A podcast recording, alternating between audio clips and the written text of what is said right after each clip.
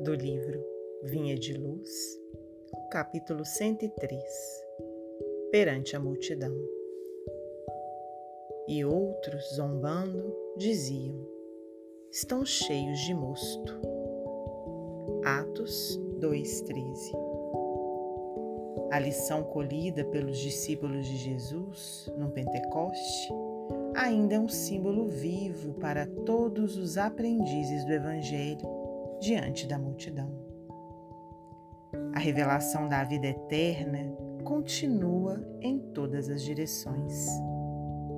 Aquele som como de um vento veemente, impetuoso, e aquelas línguas de fogo a que se refere a descrição apostólica descem até hoje sobre os continuadores do Cristo, entre os filhos de todas as nações.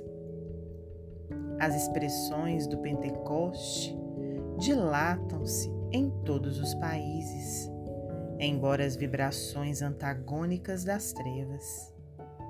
Todavia, para milhares de ouvintes e observadores, apenas funcionam alguns raros apóstolos encarregados de preservarem a divina luz.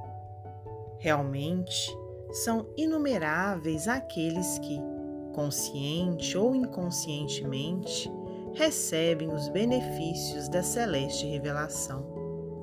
Entretanto, não são poucos os zombadores de todos os tempos, dispostos à irreverência e à ironia diante da verdade. Para esses, os leais seguidores do Mestre estão embriagados e loucos.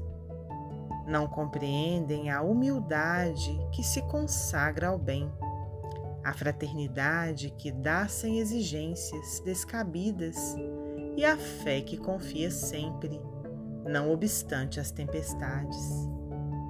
É indispensável não estranhar o assédio desses pobres inconscientes se te dispões efetivamente a servir ao Senhor da vida.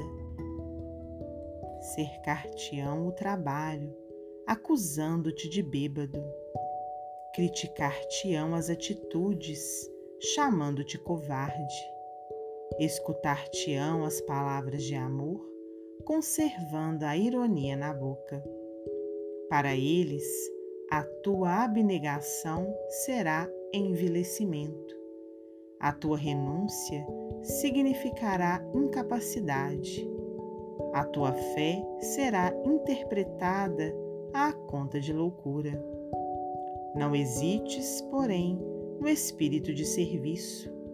Permaneces como os primeiros apóstolos nas grandes praças, onde se acotovelam homens e mulheres, ignorantes e sábios, velhos e crianças. Aperfeiçoa tuas qualidades de recepção onde estiveres, porque o Senhor te chamou para intérprete de sua voz, ainda que os maus zombem de ti. Emmanuel Psicografia de Francisco Cândido Xavier.